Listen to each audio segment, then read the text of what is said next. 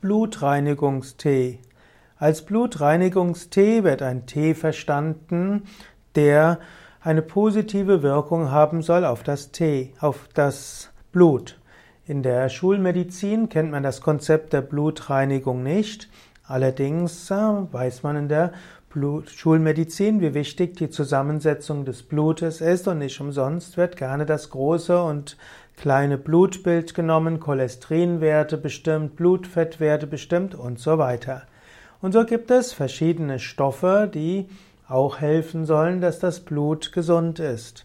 In der westlichen Pflanzenheilkunde verwendet man zum Beispiel Brennnessel als Beispiel für einen Blutreinigungstee. Dann gibt es auch Ackerschachtelhalm und Schafgarbe. Auch Sennisblättertee wird in Blutreinigungstees erwähnt. Allerdings sollte man vorsichtig sein. Sennisblättertee kann auch stuhlerweichend wirken, beseitigt Darmträgheit. In zu hohem Maße genossen ist Sennisblätter nicht so gut.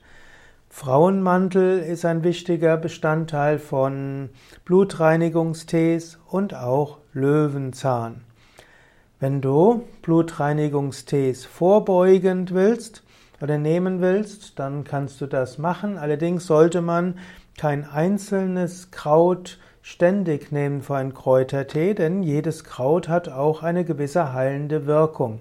Vorbeugend ist es deshalb gut, abzuwechseln mit verschiedenen Kräutertees.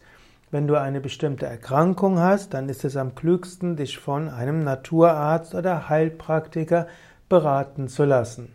Apotheker können auch hilfreich sein bei der Beratung, welcher Blutreinigungstee für dich besonders wirksam sein kann.